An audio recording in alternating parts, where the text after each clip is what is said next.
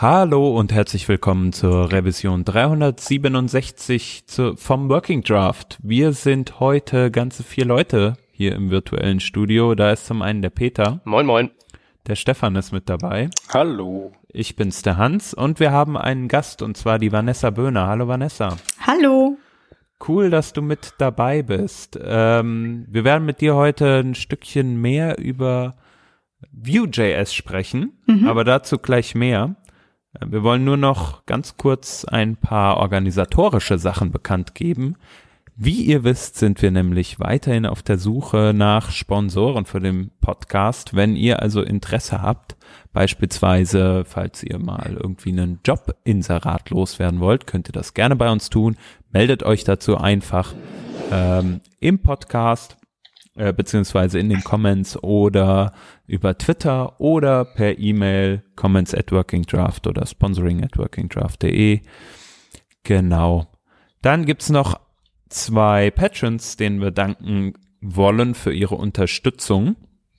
Hm, jetzt habe ich allerdings äh, die äh, Liste hier verlegt. Das war einmal der Mathieu und einmal der Ralf. Vielen Dank für eure Unterstützung. So, jetzt haben wir das auch geklärt und können endlich zum Hauptteil des Geschehens kommen. Vanessa, cool, dass du dabei bist. Ja, cool, dass ich hier sein darf. Wir haben in der Revision 365 äh, schon mal den ersten Teil, äh, bisschen so die Grundlagen von Vue.js besprochen und wollten jetzt mit dir äh, nochmal, ja, da ein bisschen in die Tiefe gehen, aber vielleicht kannst du erstmal erklären, wer du so bist. Jo, mach ich. Ähm, ich bin Vanessa, ich ähm, bin Frontend-Entwicklerin ähm, in München und ich habe eigentlich die erste Homepage schon mit so elf Jahren geschrieben, weil wir waren ein bisschen langweilig, aber ich hatte schon Internet. ähm, und dann habe ich auch Informatik studiert und habe da auch gemerkt, dass ich eigentlich immer im Bereich vom Web arbeiten möchte. Hatte dann kleine Ausflüge zu iOS und Android, bin aber immer beim Frontend geblieben. Auch mal ein bisschen Backend gemacht mit Ruby und Rails ähm, und war dann auch drei Jahre lang in einem ziemlich coolen Startup tätig. Ähm, da, hab ich, da haben wir mit Backbone.js vor allem gearbeitet. Natürlich hatte ich davor auch jQuery-Erfahrung, deswegen lache ich immer, wenn ich die Episoden von ähm, Working Draft höre, wo man irgendwie noch über jQuery-VH redet. Ähm, das hatte ich auch noch eine Zeit lang. Und an sich bin ich dann zu Vue.js so gekommen, dass wir ja, wie gesagt, doch relativ lange mit Backbone.js gearbeitet haben, aber das war für die, das Projekt, was wir programmiert hatten, teilweise vollkommen ausreichend, aber ja, auch tatsächlich sehr gut geeignet. Und wir hatten jetzt nicht so jetzt einen wirklichen Need, jetzt irgendwo hinzuwechseln. Für kleinere Widgets, die wir mal geschrieben haben, haben wir, wenn dann Preact verwendet, diese 3 Kilobyte Variante von React da hatte ich quasi so dann die, die ersten Fa Erfahrungen mit Single-File-Components und war doch dann durchaus ziemlich begeistert, dass man das vielleicht auch alles mal in einer Datei schreiben kann, CSS und HTML und die Logik. Ähm, dann war es so, dass ähm, ich mich von dem Startup verabschiedet habe, weil unser Produkt fertig war und ich wieder mehr programmieren wollte, habe aber so neben mir wirklich so die Angular und React-Züge einfach schon abgefahren gesehen. Also React und Angular war seit drei oder vier Jahren in aller Munde und bei Angular 4, glaube ich, dann mittlerweile schon gewesen. Und tatsächlich war ich so ein bisschen, ja, ich weiß jetzt auch nicht so, was ich, wo ich da jetzt genau einsteigen will. Und habe ein Jobangebot bei einer Firma bekommen, die gesagt haben, ja, wir machen Vue.js. Und dachte ich mir, ah cool, wenn ich jetzt React und Angular verpasst habe, kann ich ja mal bei Vue.js einsteigen. Ja. Und tatsächlich ähm, hatte ich da jetzt auch wenig Vergleichswerte, beziehungsweise bin ich auch immer sehr, sehr offen. Also ich bin jetzt kein Vue.js-Entwickler, ich bin JavaScript-Entwickler und benutze Frameworks so, wie es sinnvoll ist. Und ähm, dann war das tatsächlich auch so, dass wir, da habe ich, glaube ich, erst zwei Monate bei der Firma gearbeitet, auf die Konferenz nach Amsterdam gedurft haben, die Vue.js Frontend Love. Und da war ich sehr, sehr begeistert von der Community. Ähm, da war ich auf jeden Fall sehr angespornt und ja, arbeite seitdem wirklich sehr gern mit dem Framework. Sehr cool. Ja, wir hatten ja in der äh, letzten Sendung, als wir da äh, praktisch den ersten Teil von Vue.js gemacht haben, nochmal so ein Stück weit die Grundlagen erläutert. Äh, was ist Vue.js? Wie stellt sich es auch da im Vergleich beispielsweise mit React? Ähm, wie kann ich schnell damit starten? Ähm, ja, ich als React-Entwickler kenne halt die Create React App, ähm, aber da gibt's ja auch die View CLI. Äh, ich glaube, da wolltest du nachher auch noch ein kleines bisschen Werbung für machen. Mhm. Ähm, du hast aber ja jetzt schon auch gesagt, du kamst aus einer Welt so ein bisschen Backbone äh, getrieben. Ihr habt viel Backbone Code geschrieben. Ähm, und ich glaube, so ein Thema, über das wir gut äh, sprechen könnten, ist, wie kann ich denn eine Legacy Codebase, also beispielsweise auch mit Vue.js, äh, integrieren oder beziehungsweise wie kann ich damit umgehen? Ja, ich habe mich natürlich auch erstmal gefragt, ähm, wie soll das überhaupt funktionieren, jetzt sowas zu machen? Ähm, normalerweise setzt man ja irgendwie dann eben mit der VueCLI ein neues Projekt auf und es läuft alles ganz toll. Ähm, und ich war dann tatsächlich eigentlich schon ähm, sehr äh, damit am organisieren und konfigurieren, wie wir das anstellen können. Und im Endeffekt war unsere Lösung dann, also wir hatten ähm, bei der Firma, bei der ich dann eben mit Vue.js dann angefangen habe zu arbeiten, das äh, war auch eine zehn Jahre alte Codebase. Und ähm, wir haben das so gehandelt, dass wir hatten PHP als Backend und dementsprechend auch PHTML Views und haben uns ein Div-Element ähm, als Container in unsere Backend-View reingehängt, der einer ganz bestimmte ID vergeben, wie dann irgendwie, ja, my äh, Configurator Application und uns dann per JavaScript angeknüpft, dass wir ähm, gewartet haben, ob diese ID jetzt vorhanden ist und zu sehen ist und dann die View-Applikation dort reingehängt haben. Das heißt, anstatt dass wir jetzt irgendwie Mounted Hooks und Created Hooks benutzt haben, um Daten äh, zu fetchen, haben wir stattdessen eher bei den PHTML-Views die Daten schon mitgegeben als Attribute an den Div-Container und ähm, dann wie, also mit View, Parent etc. dann auf diese Daten schon mal zugreifen können. Und ähm, so haben wir es schon mal, dann hatten wir eigentlich so eine Konfiguration, dass wir eine Homepage hatten ähm, mit PHP und Server Views und mehrere Single-Page Applications dann von View auf die Homepage gepackt haben. Und das noch alles im Zusammenspiel mit jQuery und etc. und eben normalem ES6 Mhm. Ähm, das heißt, ihr habt mehrere View-Instanzen auf einer Seite gestartet. Genau, also okay. teilweise mhm. war es einfach eine große Applikation oder bei neuen Projekten war es so, dass, also bei neuen Features, die auch auf einer neuen eigenen Seite war, war es dann so, dass wir auf ähm, quasi nur auf dieser neuen Seite mhm. das Layout hatten mit Navigation, Header und Footer und dann einen leeren Div-Container rein und ähm, dann diese eine View-Applikation rein. Aber es gab durchaus auch Hauptseiten, da waren einfach vier, fünf, sechs verschiedene View-Applikationen, View-Single-Pages in dem Sinne, ähm, die nebeneinander existiert haben. Mussten die miteinander reden oder sind die komplett isoliert gewesen? Mhm, genau da fingen dann an sich auch die, ich weiß es nicht, ob ich es Schwierigkeiten nennen soll, aber zumindest die Sachen an, die dann eben nicht mehr so trivial waren, wo wir auch dann Meetings drüber hatten, wie wir das jetzt alles angehen und lösen wollen. Ähm, und da teilweise natürlich auch die ähm, View-Sachen dann doch mal irgendwie mal schnell deployed wurden, war da auch so ein bisschen Refactor-Arbeit dann noch notwendig.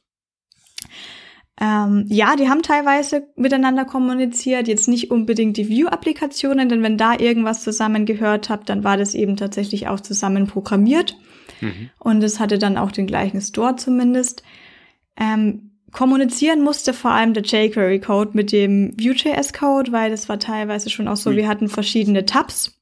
Mhm. Und je nachdem, welches Tab du angeklickt hattest, war das dann entweder eine Vue-Applikation oder eine jQuery-Applikation, Komponente, die aber teilweise auf zum Beispiel die gleichen ähm, Daten zugreifen konnten. Und an sich war es so, dass wir das tatsächlich gelöst haben, ähm, ist jetzt bestimmt keine super Lösung und will ich jetzt auch nicht hochhalten, aber es hat sehr gut funktioniert. In dem Sinne, dass wir über ähm, das Dispatch Custom Event kommuniziert haben. Ähm, ja. Das heißt, wenn wir bei jQuery irgendwie eine Aktion hatten, hatten wir das quasi in unserem eigenen Tab rübergefeuert zu der View-Applikation. Mhm. Und so war das auf jeden Fall eine, eine, sehr, sehr gute funktionierende Zwischenlösung, dass solange eben noch nicht alles View ist und da muss man halt einfach mal ehrlich und äh, realistisch sein. Man kann jetzt nicht alles sofort mal eben in View umschreiben. Aber ähm, ist meiner Meinung nach auch überhaupt nicht notwendig. Solange das jQuery-Zeugs dann noch läuft und keiner muss da wirklich dran arbeiten, dann soll es halt einfach da bleiben. Ähm, dann konnten wir eben da einfach mit einem, haben wir uns eine Komponente geschrieben, das war dann der Custom Dispatcher und der hat dann eben die Events rübergefeuert. Beidseitig. Ja. Und äh, das war halt einfach dann irgendwie in, in Vanilla.js sozusagen geschrieben, dieser Custom genau, Dispatcher. Genau, das, das war alles einfach nur ES6.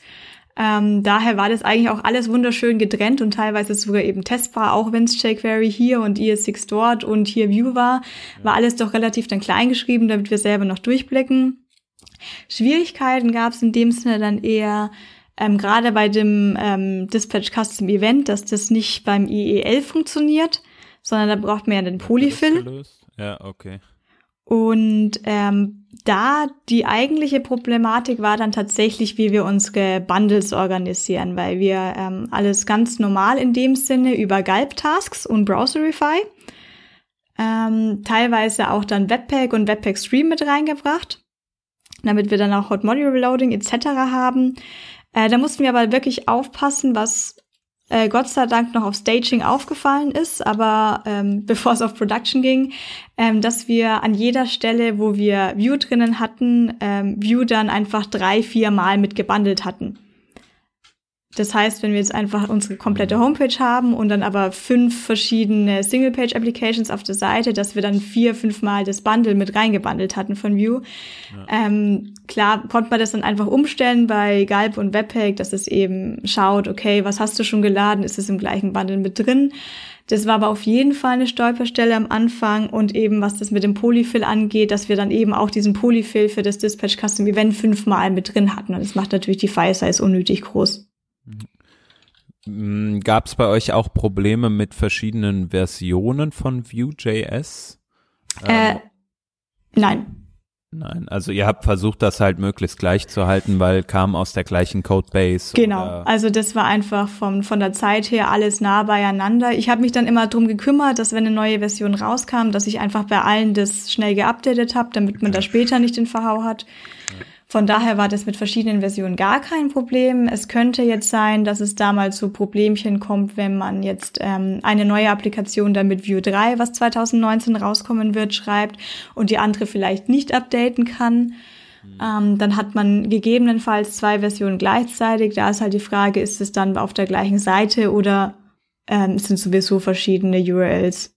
Ja, und vor allem auch funktionieren die beiden im Browser gleichzeitig. Ne? Also ich erinnere mich, ich habe mal in einem größeren Team mit vielen Frontend-Developern gearbeitet und wir haben halt React eingesetzt und einige waren irgendwie bereits auf React damals 15.5 unterwegs mhm. und andere waren auf irgendwie 15.3 unterwegs und da gab's halt irgendwelche ja leichten Inkompatibilitäten, wenn man die parallel betrieben hat. Ähm, vor allem, wenn man halt, also ich meine, das hätte sich irgendwie sogar auf dem, auf dem Window-Objekt äh, ähm, registriert, mhm. React, und dann hat man halt irgendwie diese eine Version, die die andere überschreibt und man rechnet mhm. aber mit einem Verhalten und so weiter. Äh, ich glaube, ihr, ihr versteht, was ich meine. Ja, also in das Problem kann man auf jeden Fall reinlaufen, weil bevor es diese ähm, bevor wir das eben so gelöst hatten, dass die Bundles dann eben richtig gebildet werden. Ich weiß auch gar nicht mehr, was ich da jetzt genau umgestellt habe, aber irgendwann ging es dann einfach. mhm. ähm, war natürlich eine Möglichkeit, ähm, Wind äh, das View an window.view zu installieren. Mhm. Und darüber zu referenzieren, das hat mich allein schon aus dem Grund fix und fertig gemacht, weil der ESLinter das gar nicht mochte, wenn ich da einfach View schreibe, ohne das vorher zu importieren. Und ich das auch einfach nicht als Regel aufstellen wollte, dass man das darf. Ähm, von daher ähm, hätten wir da verschiedene View-Versionen gehabt, aber dann irgendwie auf das Window.view zugegriffen und das vielleicht auch von einem anderen Entwickler, so dass man das nicht immer weiß und mm, ähm, kann man da auf jeden Fall in ein Problem reinlaufen, war bei uns jetzt aber gar nicht der Fall. Ja, okay. Ja, also ich denke, muss man halt einfach drauf achten, ne? Und das ist ein super Hinweis, was du sagst mit der File-Size, wenn du da unterschiedliche äh, Komponenten oder beziehungsweise Applikationen hast, äh, dass man dann einfach darauf achtet, dass man die Sachen äh, sich entsprechend wegoptimieren lässt ja, von also Webpack oder so. Genau, tatsächlich ist es dann schon auch relativ schnell dann doch äh, aufgefallen, weil wir den Output auf der Konsole hatten, dass man jetzt die View DevTools irgendwie, ich weiß gar nicht, wie diese Standardnachricht da heißt, wenn man View drauf hat. Ähm, aber die war dann auf einmal drei, viermal in der Konsole und da dachte ich mir, hm, das ist aber merkwürdig. Ja, ja, logisch. Äh, dass, äh, wenn es dann mehrfach kommt, dann kann man mal nachvollziehen, woher es denn kommt. Mhm. Cool. Ähm, ich hätte noch eine Frage und zwar zu diesen ähm, ganzen View-Einzel-Apps, die da ausgerollt werden. Mhm. Ähm, jetzt hast du das vorhin schon mal so da erwähnt, wie das so ist mit möglichen Kollisionen, wenn da unterschiedliche Versionen und sowas am Start sind. Ähm, also mein Kenntnisstand ist ja, der da nicht besonders tiefschürend ist, dass View da wirklich sich relativ gut eingliedert, wenn man das in irgendwas Bestehendes reinsetzt. Ähm, also ist das so oder gibt es da irgendwelche Vorkehrungen, die man ähm, da treffen muss, wenn man das jetzt in irgendeine Webseite einbaut, wo weiß Gott was anderes am Start ist. Also wenn man zum Beispiel jetzt eine Browser-Extension baut, die da irgendwas anzeigen will in der Seite mhm. und man will da nicht mit irgendwie JavaScript Vanilla Code rumfuhrwerken, wäre das dann eine Option oder muss man sich da, setzt man sich da größerem Kollisionspotenzial aus durch irgendwelche Dinge, die da schon da sind, von denen man keine Ahnung hat? Ähm, View auf eine bestehende Homepage einzusetzen, kann ich wirklich aus Erfahrung sagen, ist extrem einfach. Und das war jetzt nicht nur bei einem Homepage-Beispiel, sondern ich habe schon bei mehreren probiert und bisher gab es absolut keine Probleme, ähm, einen View-Code in den bestehenden JavaScript-Code irgendwohin einzufügen. Kollisionen kann es in dem Sinne ja bei Funktionen jetzt an sich nicht geben. Die überschreiben sich, glaube ich, wisst wird mir jetzt kein Beispiel einfallen, wo sich da was in die Quere kommen könnte. Mhm. Ähm, was passieren kann, ist, dass wir, das natürlich CSS kann natürlich auch das ähm, CSS von View-Komponenten überschreiben. Also man hat ja das Scoped-Keyword bei den Single-File-Components, dass man jetzt irgendwie ähm, eine Klasse einfach nur Button nennen kann und dann hängt man das Scoped-Keyword an das CSS ran und dann ist der Button mit so einem ähm, Hash und sowas ähm, gekennzeichnet. Aber natürlich kann da jetzt ähm, globales CSS die View-Komponenten schon mal noch überschreiben. Da muss man dann eben vor allem aufpassen, wenn man nicht nur eine Homepage hat, wo man gerne View einsetzen würde, vielleicht sondern mehrere Projekte und dann sich so eine eigene Component Library bastelt, ähm, dass man da einfach immer den Überblick behält, wie die Sachen benannt sind aber ansonsten hatte ich dann die Probleme, View irgendwo einzufügen. Das war, also im Endeffekt war es teilweise so, dass wir, wenn ein Mini, Mini, Mini-Feature reinkam, ich tatsächlich schneller war, das jetzt einfach mit View umzusetzen, als noch, klar, ich hätte es jetzt auch in jQuery noch erweitern können, aber es war tatsächlich schneller, das einfach in View zu machen. Vor allem, weil es einfach deutlich besser debuggen konnte. Ja. Wie seid ihr denn eigentlich dazu gekommen, ähm auf Vue zu migrieren? Also wie habt ihr es geschafft, dann auch zu sagen, also Leute hier, wir brauchen mal irgendwie was Neues, Backbone ist mhm. nicht mehr das Geilste, vielleicht sowohl die Kollegen als dann auch, äh, sagen wir mal, die Vorgesetzten, dass die einem die Zeit dazu geben? Ähm, also bei View, also es ist natürlich immer schwer, jetzt irgendwie Manager und Chefs irgendwie in dem Sinne zu überzeugen, ähm, warum wollen wir jetzt irgendwie eine neue Technologie einführen. Ich glaube, sie habt in einer letzten Episoden das schon mal so mit einer lustigen Anekdote gehabt, irgendwie mit Kabelverhau etc. Ähm, das ist natürlich auch immer ein Argument. Ähm, ich denke, bei Vue.js war lange Zeit jetzt die Angst vorhanden, dass das hier irgendwie so eine One-May-Show vom Yu ist und es eben auch dann relativ schnell wieder vom Tisch sein könnte. Da habe ich auch, da wurde ich vielleicht auch von einem, also ich mache seit hm, circa einem Jahr schreibe ich jetzt im Vue.js und wurde da auch schon seit neun Monaten dann gefragt, ja, aber wie ist das? Ist das sicher? Ist das was für größere Applikationen? Und ich denke mittlerweile, vor allem seit sie auf Vue 3 vorgestellt haben, kann man definitiv sagen, dass das eine ganz sichere Nummer ist. Da ist kein, nicht nur ein Mensch noch dahinter, das sind viele gute Leute, gute Entwickler, die dahinter stehen. Äh, Im Gegensatz gerade zu Angular und React ist es auch nicht getrieben von jetzt einer Firma. Es ist kein Microsoft, kein Facebook, kein Google, sondern sie interessieren sich tatsächlich in erster Linie eben für ihre Nutzer, was dann wir, die Entwickler sind Und gerade dieses Interesse kann man wirklich ähm, in der Community spüren, weil das ist schon eine große Begeisterung, die ich immer mitbekomme, sobald die Leute mal die ersten Sachen mit Vue schreiben, dass es unfassbar einfach ist, damit anzufangen und man super schnell reinkommt und man sich teilweise wirklich fragt, warum hat man das vorher irgendwie anders gemacht. Ähm, dadurch, dass es auch die Chrome DevTools gibt, die sehr gut da ähm, mithelfen, wenn man was debuggen möchte. Ähm, ja, was wirklich deutlich einfacher ist als vorher. Und damit kann man dann eben auch super schnell eben Prototypen ermöglichen. Das ist einerseits natürlich ein Argument, hey, du kannst ähm, deine Leute da mal schnell anlernen. Das heißt, das spart dir vielleicht Geld und du brauchst jetzt nicht irgendwie wie bei Angular jemand, der da wirklich äh, gut drin ist, damit du weißt, dass ein gutes Ergebnis rauskommt.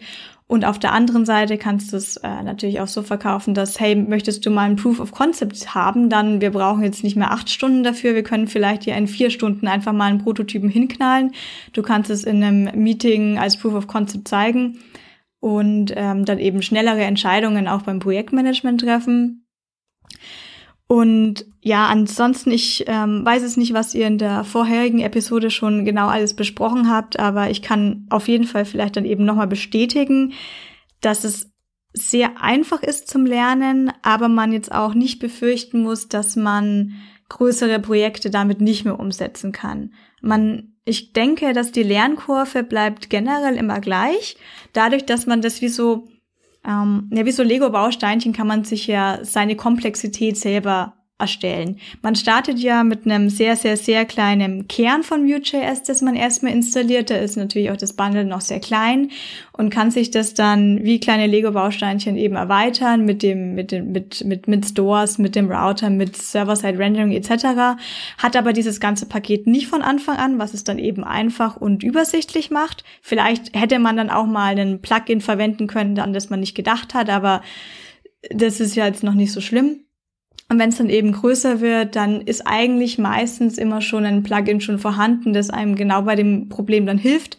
Dann kann man sich an der Stelle, wenn man es braucht, sich da drin einlesen, das hinzufügen, ähm, sieht dann auch genau, wenn jetzt was schiefgehen würde, dann liegt es vielleicht nicht am neuen und muss da jetzt nicht so lange rumsuchen.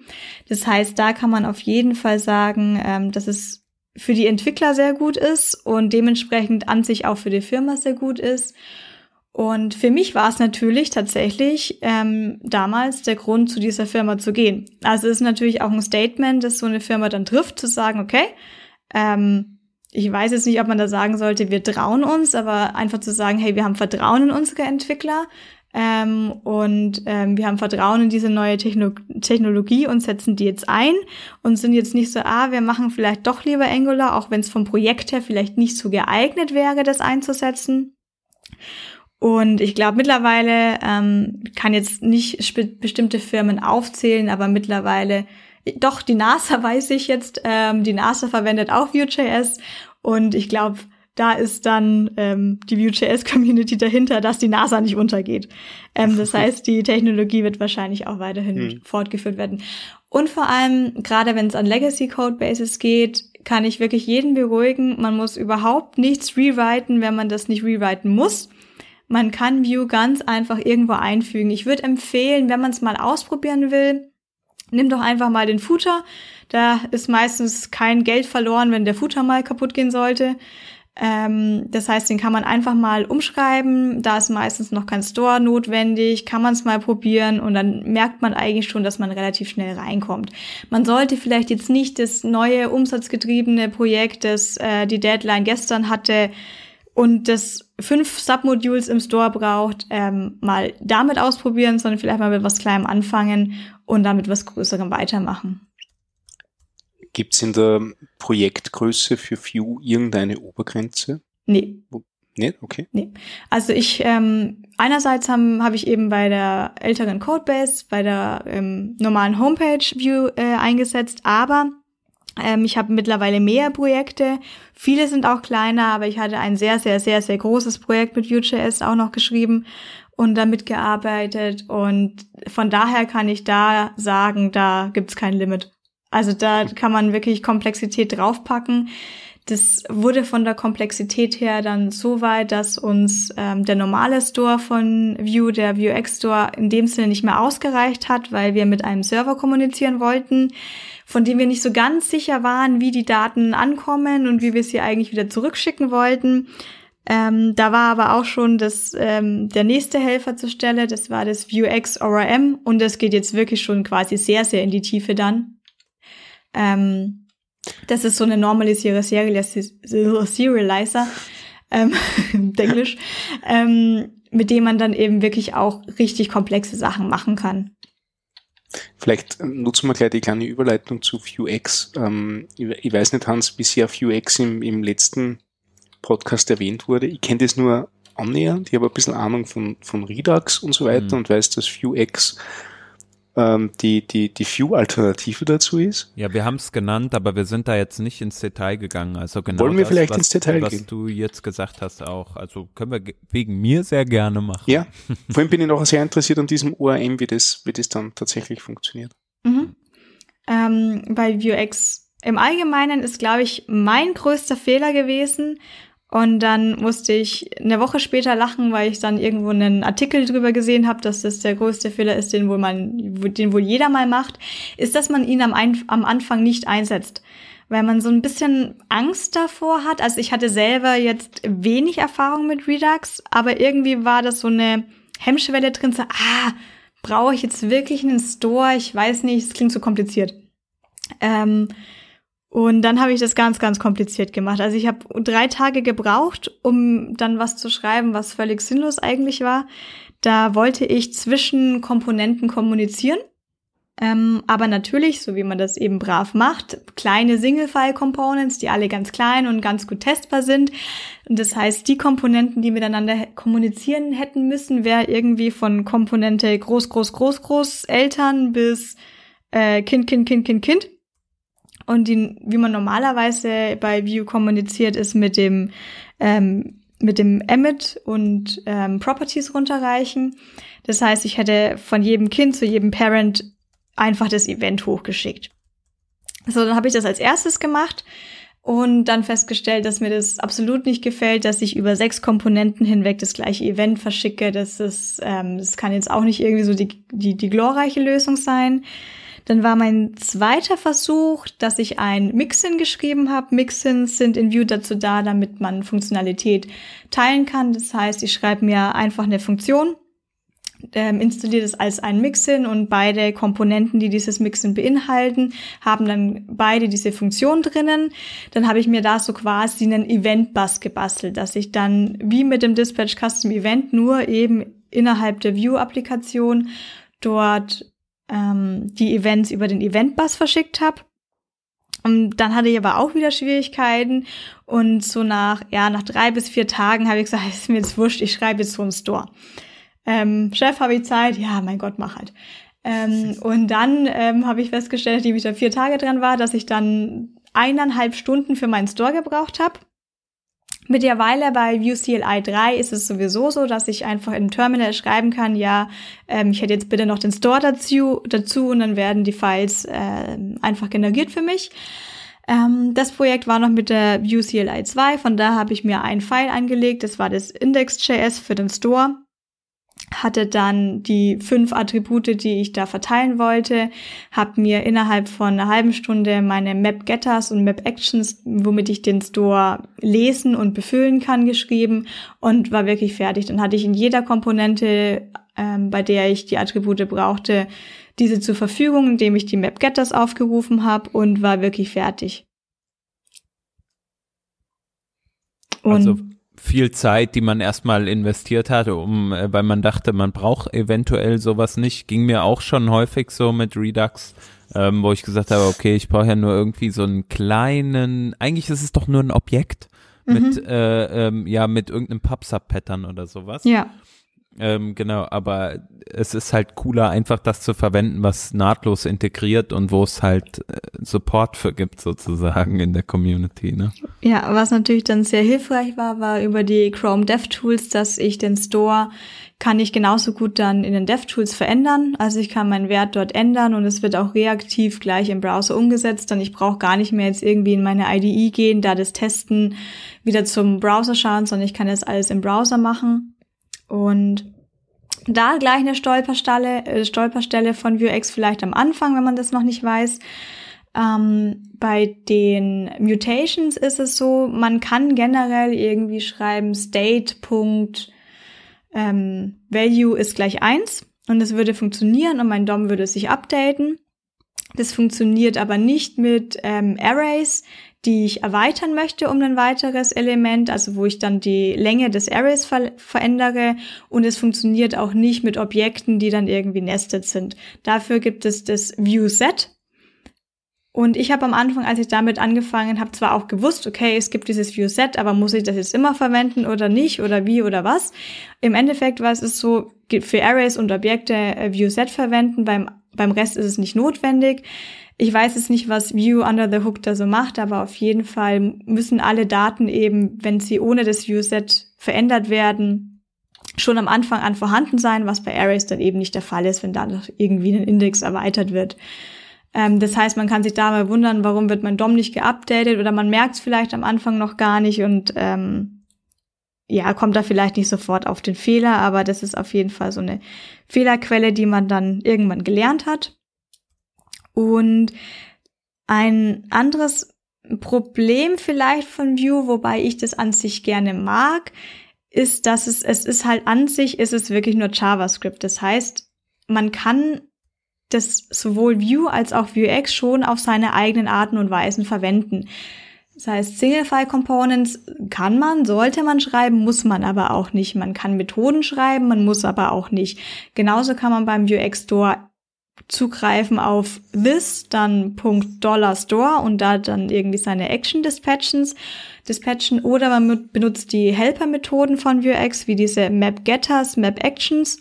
Es funktioniert so, dass ich ähm, bei der Struktur her von meiner View-Komponente habe ich meine Logik, dann schreibe ich äh, meine Sektion mit den Methoden rein und schreibe dann Punkt, Punkt, Punkt Map Actions und benenne namentlich die Action, die ich da jetzt einfügen will. Und dann ist es so, als würde diese Funktion auch in dieser Komponente mit drinstehen und ich kann sie dann einfach mit this.method aufrufen. Und da, ich glaube, es ist sehr verwirrend, gerade am Anfang oder gerade bei unterschiedlichen Entwicklern, je nachdem, wie die das gerne handhaben, dass man das auf verschiedene Art und Weisen machen kann und es ist eigentlich jede gleich gut. Ich würde empfehlen, bei normal großen Projekten, wie man das jetzt eingrenzen möchte, immer die Helper-Methoden zu verwenden. Bei Komponenten, wo ich dann vielleicht zwei, drei, vielleicht vier Aktionen mir dann aus dem Store raushole bei größeren, und das ist jetzt dann vielleicht etwas unerwartet, bei größeren Objekten würde ich eher dazu raten, diese Funktionen nicht zu verwenden, wenn einfach die Komponente dann doch mal eine größere ähm, ja, File-Size erreicht hat und mehrere Zeilen, hat man dann einfach nicht mehr so den Überblick, dass ich da irgendwie eine Funktion aufrufe, die aber aus dem Store kommt. Und da kann man dann vielleicht ein bisschen aufpassen. Von daher, man kann eben die Dispatcher aufrufen mit this äh, oder, oder die Map Actions. Da kann es sein, dass es, wenn man bei View einsteigt, noch zu Doku ähm, Diskussionen kommt oder man sich fragt, hey, wo ist der Unterschied zwischen den beiden? Es gibt eigentlich keinen Unterschied. Ähm, was ich von äh, React und Redux kenne, ist, dass ähm, Asynchronität entweder ignoriert wird oder wenn jemand sich darum kümmert, dann wird es von ähm, bei drei Leuten auf vier verschiedene Weisen umgesetzt. Wie läuft das da bei Vuex? Wie auf drei verschiedene Arten und Weisen umgesetzt? Naja, Asynchronität, da, da gibt's halt irgendwelche, irgendwelche Sagas und dann gibt's da irgendwas mit Promises und Middleware hier und dort drüben.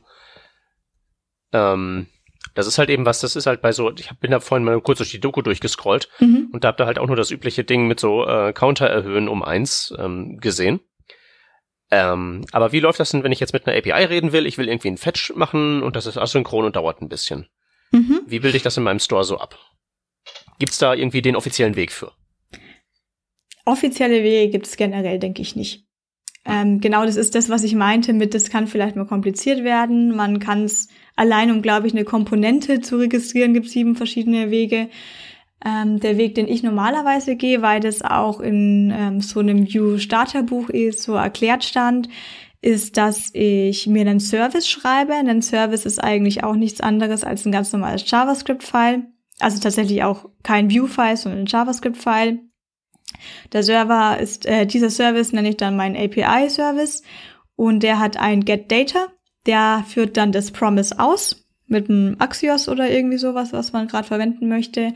Und dieses Get Data rufe ich dann aus meiner Action heraus auf weil die Action ist dann ähm, asynchron und dann dementsprechend rufe ich, wenn ich damit fertig bin, meine Mutations auf, die wiederum synchron ablaufen.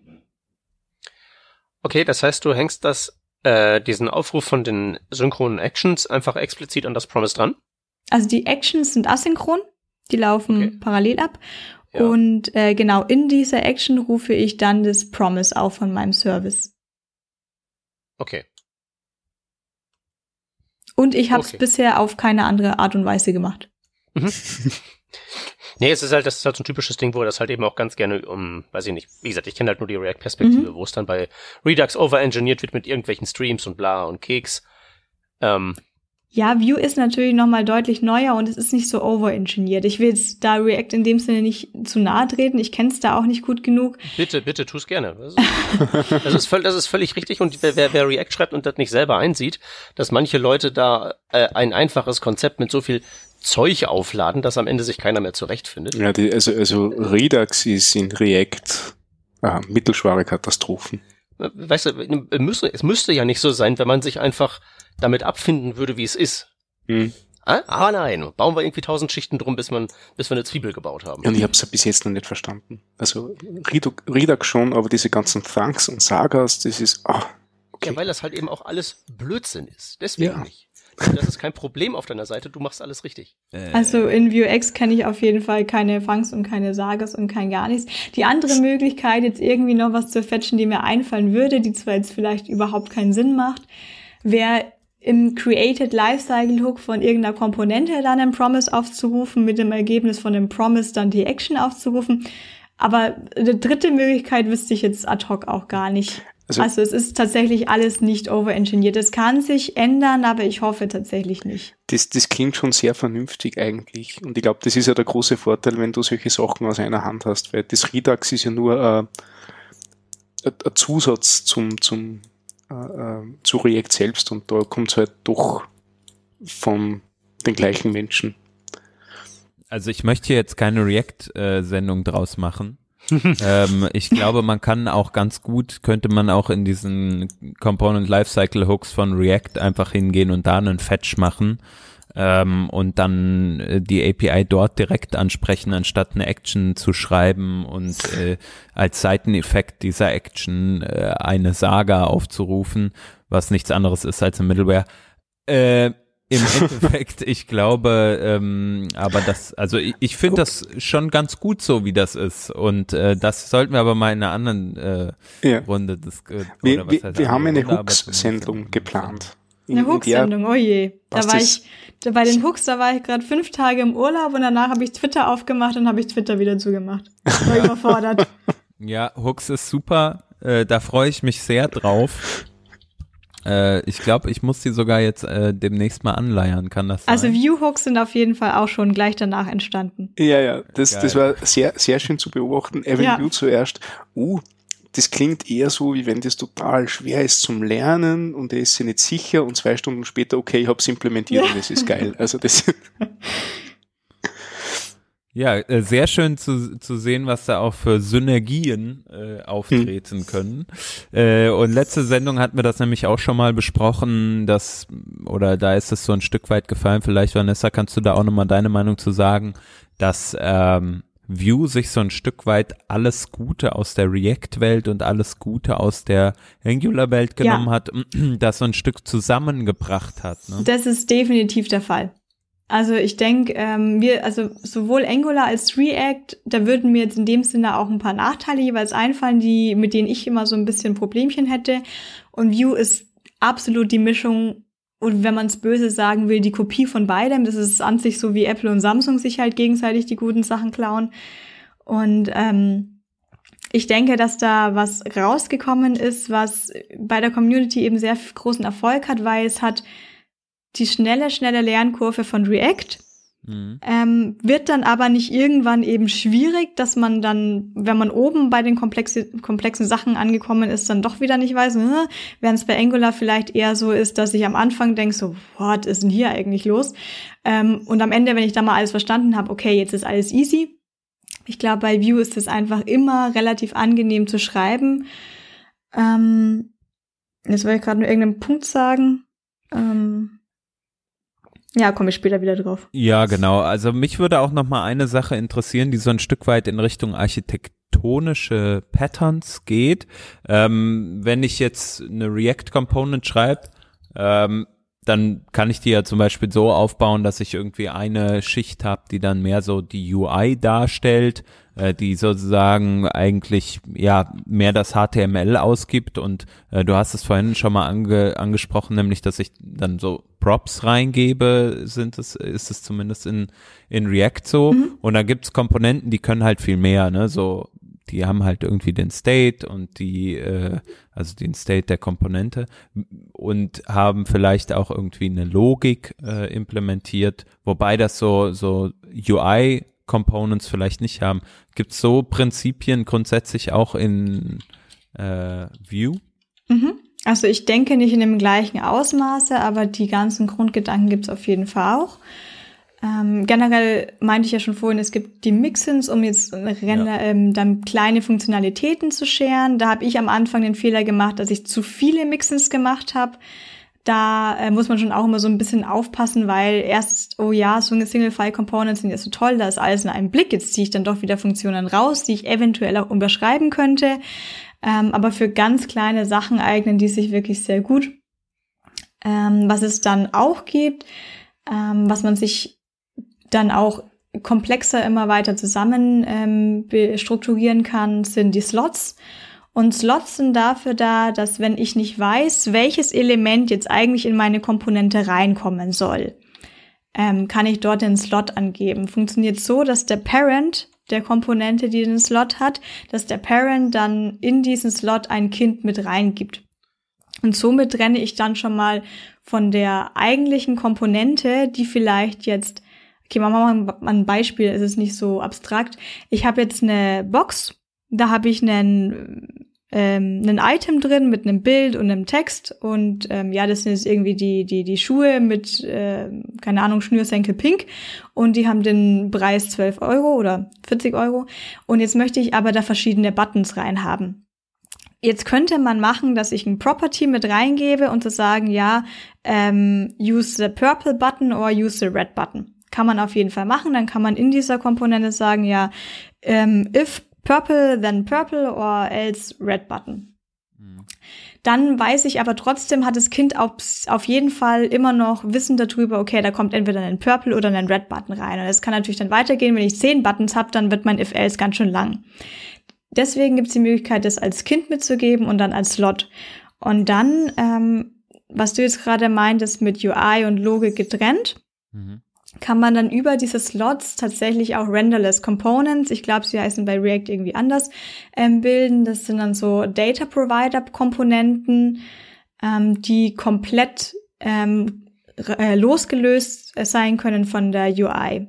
Das heißt, diese Renderless Component enthält die ganzen Funktionalitäten, ähm, da habe ich selber ein ähm, ziemlich gutes Tutorial mal drüber angeschaut. Da war das Beispiel, dass man jetzt irgendwelche Tags hat oder Hashtags, die man hinzufügen kann und löschen kann. Und man soll sie eben löschen können, indem man Backspace drückt oder indem man Escape drückt oder auf dem X drückt. Man wollte sich jetzt aber nicht festlegen, sind die untereinander dargestellt, sind die nebeneinander dargestellt, haben die runde Ecken, haben die eckige Ecken etc. Und die eine Möglichkeit wäre natürlich immer, das alles über Properties reinzugeben. Dann gibt man aber auch immer das ganze Wissen an diese Komponente mit weiter, was jetzt wie das alles ausschauen könnte. Und was man damit nicht machen könnte, wäre das irgendwie als Library rausgeben, weil als Library möchte ich vielleicht sagen, okay, mach doch du deine UI, wie du möchtest. Ich möchte jetzt einfach nur, dass du irgendwie Tags bearbeiten kannst. Selber habe ich das mal gebaut für äh, eine Pagination, ähm, dass ich bei der Pagination sagen könnte, okay, wenn ich da draufklicke, dann geh bitte eine Seite weiter und zehn Items weiter und rechne mir aus, wie viele Seiten gibt's denn jetzt eigentlich noch. Aber ob das jetzt mit Buttons ist, ob das als Links dargestellt wird, ist mir jetzt gerade egal. Das möchte ich mir offen halten. Also schreibe ich mir diese Renderless Component und gebe dann dass die Komponente, die die UI beinhaltet, dem als Slot mit. Das, wenn man das machen möchte, auf jeden Fall mal genauer anschauen, weil es schaut ein bisschen konfus am Anfang aus, äh, weil ich gebe dann der Parent Component alle meine Funktionen wieder nach oben, damit der Slot, der ja in der Parent Component dann lebt, einfach darauf zugreifen kann. Aber wenn man es einmal ausprobiert hat, ähm, war das für mich doch durchaus eröffnend, weil ich das ähm, so jetzt gar nicht von anderen Frameworks kannte. Also das wäre mir jetzt auch nicht mit normalem Vanilla JavaScript so einfach mal möglich gewesen, sowas zu machen. Hm. Wie ist's denn bei euch anderen eigentlich? Habt ihr eigentlich schon mal mit äh, Vue gearbeitet? Ich habe sehr stark, Verzeihung, äh, Vue gepitcht bei uns beim, bei der Framework-Auswahl, wie wir ähm, ein JavaScript-Framework für unseren neuen Client gesucht haben, weil mir halt die Lernkurve taugt hat. Das war halt total spitze. Hm. Und habe ein paar kleinere Applikationen geschrieben. Was mir sehr gut gefallen hat bei Vue war, ähm, man kann Progressive Enhancement damit betreiben. Das heißt, du kannst einfach Markup reinschmeißen in irgendeine HTML-Seite und das Ding hängt sich auf jedes Element drauf und kann noch irgendwas Tolles draus, ähm, draus erzeugen. Ähm, was Vue das erste JavaScript-Framework macht für mich, dass man auch für gewöhnliche Webseiten einsetzen kann, wo du vielleicht irgendwie so ein, so ein Image-Slider oder so benötigst.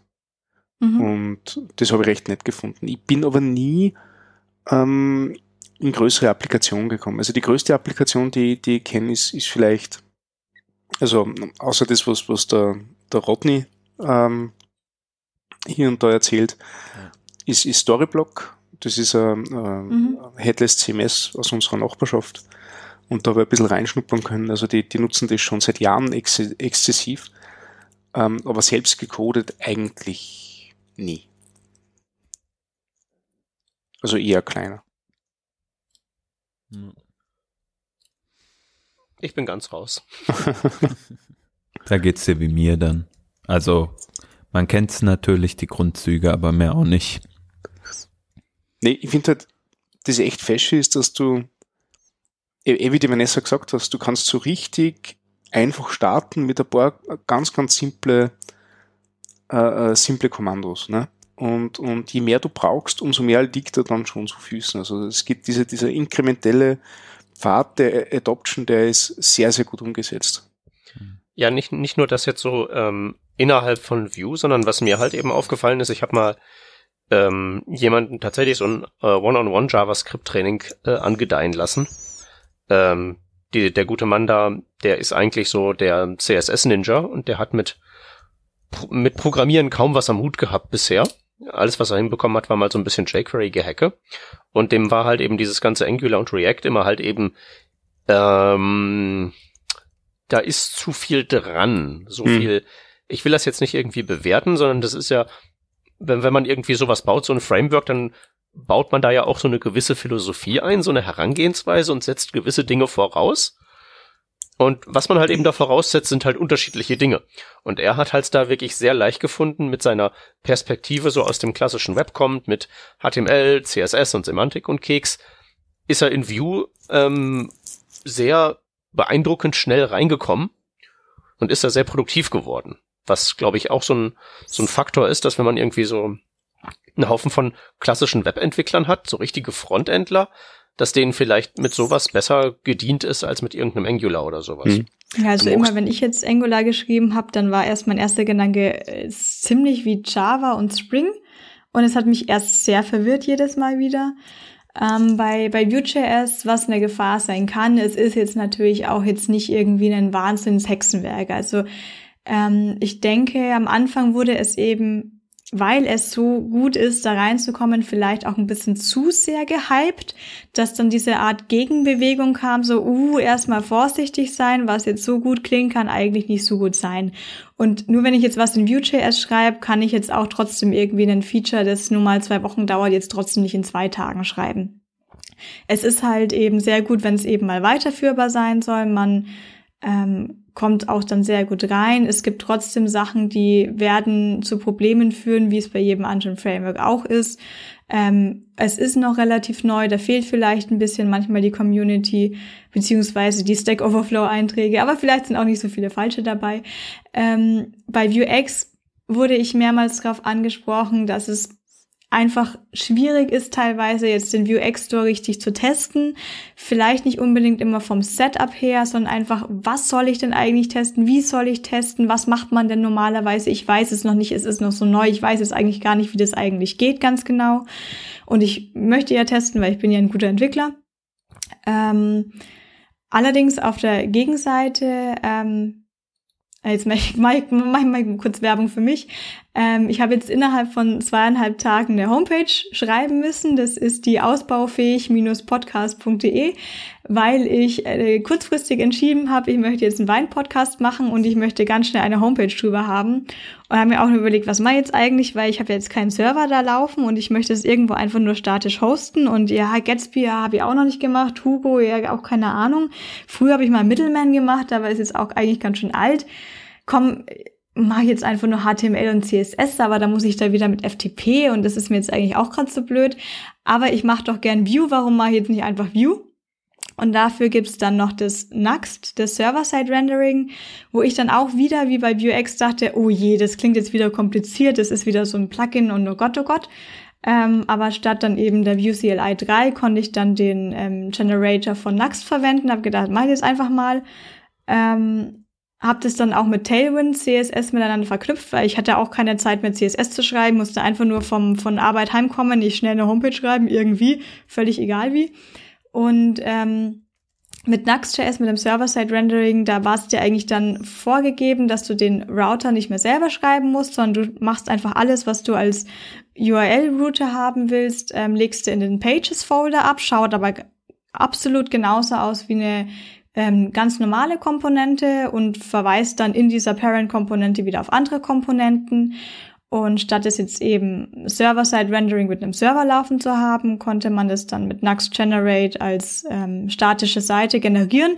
Habe ich auf Netlify deployed und ich war wirklich innerhalb von zweieinhalb, nicht Tagen, sondern Abenden ähm, dann mit dieser Homepage fertig. Und da war ich dann selber nochmal begeistert, weil ich eben sofort meine Komponente zusammen hatte. Ich wusste, wie es geht. Ich musste beim CSS nicht aufpassen, weil ich sowieso Scoped dahinter hatte und jetzt kein globales CSS mehr, das mir irgendwas überschreiben kann. Und durch die statische Generierung war das dann natürlich auch einfach mit dem ähm, Git-Hook noch auf Netlify jedes Mal schnell deployed. Und da war es dann natürlich schon toll, wenn man dann bei so kleinen eigenen Projekten es auch einfach mal schnell einsetzen kann. Wie damals jQuery. Ja, hört sehr gut an. Muss man mal ausprobieren. Mhm. Ähm, ich, ich, verstehe, dass du Fan von, von Nux bist, weil ich bin ziemlicher Fan von Next. Also. Ja. Mhm. Und die sind, die sind, glaube ich, tatsächlich wirklich sehr ähnlich. Ja. Ja, kopieren kaum voneinander Nux, Next, hm. kaum auffällig. Ja. Moment, aber Next hatte ich jetzt so rubriziert unter, ähm, also dass das nichts mit statischen Seiten zu tun hat? Oder Ge geht in, geht in Next. Mit Next Export kannst du auch statische Seiten generieren. Okay. Ja. Aber das haben sie sich wieder von, von Next abgeschaut. Also die, der, der Kickoff von Next war Next, aber dieses äh, statische Seiten generieren war der Kickoff bei Next und dann in Next. Und das ist super schwer so zu reden. Also das Hör jetzt lieber gleich auf. Nein, überhaupt nicht. Ja, ich glaube, eins der größten Probleme bei View am Anfang war, heißt es View oder Vue? Ja. Und bei Next heißt es Next oder Noxt oder ja, sie hätten vielleicht andere Namen nehmen können. Aber gut. Ja, es haben auch immer noch nicht alle, glaube ich, drauf, die, äh, zu wissen, wie das heißt. Ich glaube also, nicht, nee. Wer weiß auch schon, ob es überhaupt View heißt oder ob der Avenue uns einfach alle nur immer auf seinen Talks verarscht und eigentlich heißt es View. View. Aber steht ja extra die Lautschrift, glaube ich, bei Vue.js.org gleich mit dabei.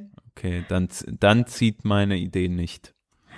Ähm, aber, aber, auch, äh, was ihr jetzt noch gerade meintet, ob schon wie viele Leute haben jetzt eigentlich Erfahrung mit Vue?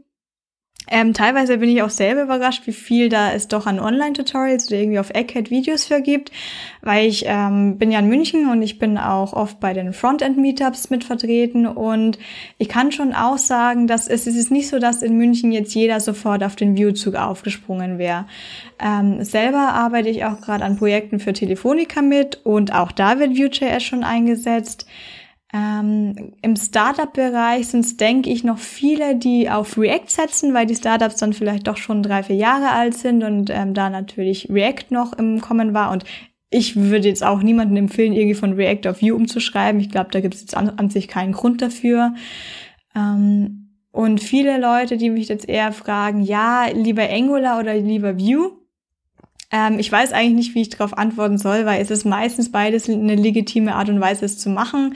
Vielleicht kommt es einfach mal darauf an, wie schnell musst du irgendwas Testbares sehen oder ist es vielleicht einfach ein Ding, wo du ähm, lieber auf Angular-Entwickler setzt, weil vielleicht gibt's davon schon mehr, oder möchtest du was, was du vielleicht später nicht mehr so viel maintainen musst, weil ich würde schon schätzen, dass du mal so eine View-Application vielleicht schon nochmal updaten solltest auf die neueste Version und da vielleicht noch ein paar Breaking Changes mitkommen, jetzt zumindest in den nächsten ein, zwei Jahren möglicherweise Wobei jetzt gerade bei der neuen Vue 3 Version, die geplant ist, klang mir das wirklich professionell. Die ganze Codebase ist es auf TypeScript, weil das, ähm, damit sie es einfach besser maintainen können, wenn da mehr aus der Community Hilfe kommt, ähm, dass mit TypeScript einfach sicherer ist, dass da alles richtig verwendet wird. Ja. Ähm, ja, genau, was ich sagen wollte. Auch in München ist es, es ist stark im Kommen jetzt mittlerweile, aber jetzt ähm, dort noch eher die Seltenheit.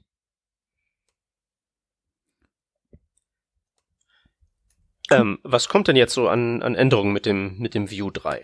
Das ähm, kann man aber sich auch noch mal anhören in der anderen Folge. Ach, guck. Das aber, kommt davon, wenn ich nicht dabei bin. Nö, alles gut, aber wir können das ja trotzdem noch mal äh, umreißen. Also ich habe den Artikel gelesen, als er von Avenue rauskam und zumindest für mich habe ich mir gemerkt, ich muss nicht wirklich was umstellen. Ähm, es, ah, sie haben extrem viel, denke ich, an der Reaktivität getan, und ähm, ja, jetzt weiß ich nicht, was bei den anderen besprochen wurden, aber auf jeden Fall geht alles schneller und besser und ich muss nicht viel umstellen. Und der IE11 geht weiterhin. Ja. Besserer nicht ganz so ja, das, das, das, das, ist sehr wichtig, ja. Ja, das genau. ist wirklich wichtig. Also das, als ich das gehört hatte, dass Vue ähm, eventuell den IE11 gar nicht mehr unterstützt, also ich meine, jetzt wirklich nicht nur einzelne Features nicht, sondern gar nicht mehr, dachte ich, okay, das ist ein No-Go, das funktioniert nicht. Ähm, das haben sie dann wohl auch selber eingesehen, dass das nicht funktioniert. Sonst, glaube ich, gibt es besseren TypeScript-Support und, und echte Klassenkomponenten, die ja bisher mhm. nur über irgendwelche komischen Plugins zu lösen waren. Mhm. Und zum, ich meine, wenn man das Ganze mal ausprobieren will, die Vue CLI ist ja wirklich sehr, sehr einfach, aber wenn man vielleicht nicht noch das hundertste Package lokal installieren will oder 500.000 irgendwas, ähm, kann man natürlich auch mal auf Code Sandbox gehen. Da gibt's ähm, Vue.js auf jeden Fall schon gleich vorausgewählt mit auch vorausgewählten ähm, ja, Boilerplate-Codes, die man sich da mal anschauen kann. Dann kann man einfach auch mal in der Code Sandbox da was bauen. Ich würde auch einfach mal empfehlen, wenn man dann richtig einsteigen möchte, mal so ein Renderless Component zu basteln, weil das macht dann auch wieder wirklich richtig Spaß. Ähm, entweder man macht seine gleiche To-Do-Liste wie immer oder man macht die Pagination, die, die war ganz cool, ähm, damit man mal so einfach ein Gefühl dafür bekommt, wie denn View eigentlich so ist und warum das denn wirklich so mal kurz jetzt oder vielleicht immer noch gehypt wurde. Cool. Ähm, wir haben ja noch so einen klitzekleinen Themenkomplex. Äh, ich weiß nicht, ob wir uns den vielleicht für eine weitere Folge View aufsparen wollen. Hm, da geht's ums Testing. Ähm, was sagst du, Vanessa? Funktioniert? ähm, also normalerweise das Framework, was einem auch empfohlen wird von der Vue CLI, wenn man das da so auswählt, ist das Chest ähm, Unit Testing. Was tatsächlich mir deutlich einfacher gefällt als das Mocha und Chessmine und etc. von davor. Ähm, es gibt jetzt Snapshot-Testings, damit kann ich sehr leicht überprüfen, ob das grundsätzliche HTML, was da äh, von View rausgerendert wird, stimmt. Und ansonsten sind es ganz normale Unit-Tests, die funktionieren extrem einfach. Ähm, wie gesagt, viele hatten ein bisschen, glaube ich, Probleme, das mit Vuex Store zu testen. Ich glaube aber, es lag eher dran, so, was soll ich jetzt testen? Wie soll ich das testen? Weil das irgendwie zu mocken und zu stappen, das, das war jetzt an sich nicht das große Problem. Das habe ich relativ schnell auf die Reihe bekommen. Und mittlerweile gibt es auch einen riesen Blog auch an End-to-End-Tests. Es gibt einerseits gibt Cypress, was ich persönlich sehr gern mag. Und auf der anderen Seite gibt's Puppeteer, was ich zwar nicht ganz so gerne mag, aber mit Chess, glaube ich, zusammen besser funktioniert, weil das halt dafür einen Support gibt. Muss aber auch ganz einfach sagen, dass ich ähm, tatsächlich kaum Firmen kenne oder auch einzelne Personen, die wirklich End-to-End-Tests wirklich schreiben. Ähm, aber die Chest-Unit-Tests kann ich auf jeden Fall soweit empfehlen. Dafür gibt's noch die View-Tool, oh, wie heißen die denn? Irgendwie View-Test-Utils oder irgendwie sowas. Da hatte ich vor einem Jahr noch das Problem, das war noch in der Beta dann mal geupdatet und okay, es heißt jetzt nicht mehr Shallow, es heißt jetzt alles Shallow Mount, also mal bitte eben in jedem Test updaten. Ähm, war natürlich nicht so geil dann am Anfang, wenn da noch solche Changes kommen, aber ich denke, die Kinderkrankheiten sind bald weg.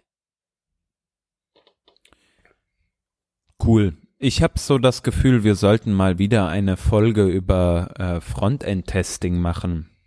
Ja so im Allgemeinen. Kann man nie genug drüber reden. Ja.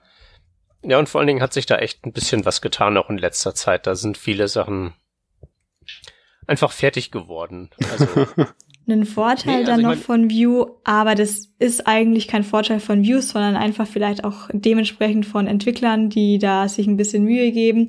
Dadurch, dass die Single-File-Components vom Grundgedanken her ja sehr klein sind, kann ich auch immer sehr einfach meine Tests schreiben, weil wenn ich das mit ein bisschen gewissenhaft gemacht habe, habe ich da jetzt auch keine Abhängigkeiten drin. Normalerweise habe ich ja auch Axios nicht in der Komponente, sondern dann im Service draußen und ausgelagert, sodass ich wirklich sehr wenig Abhängigkeiten habe und dann kann ich wirklich einfach nur die Komponente testen, die ich testen will und bin nicht jetzt irgendwie eine halbe Stunde damit äh, beschäftigt, mir mein Window-Objekt so hinzubauen, damit es gerade für diesen einen Test geht.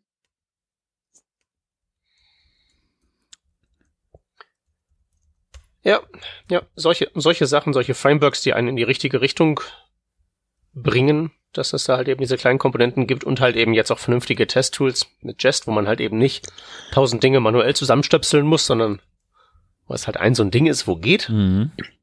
Das ist, das ist das, äh, das neue Schöne. Sau Hat die Welt ja. was gelernt. Ja, ja finde ich auch extrem cool. Da ist mir auch äh, jeder äh, Jasmine-Test äh, unlieb geworden, Peter.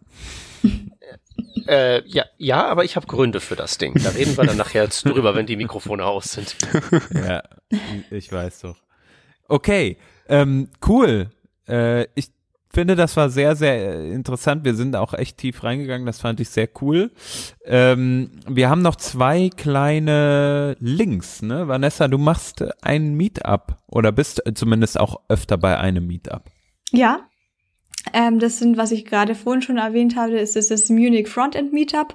Ja. Es wird jetzt demnächst wahrscheinlich auch öfter. Ähm, es gab schon einmal, da habe ich dann, da war ich dann auch äh, Speakerin, das Vue.js Meetup geben. Ähm, ist noch so ein bisschen in der Organisation, wo und mit wem dann jedes Mal. Ähm, aber auf jeden Fall, wenn irgendjemand aus dem Münchner Raum kommt, einfach mal auf Meetup schauen nach dem Frontend und Vue.js. Äh, da wird man mich auf jeden Fall jedes Mal sehen.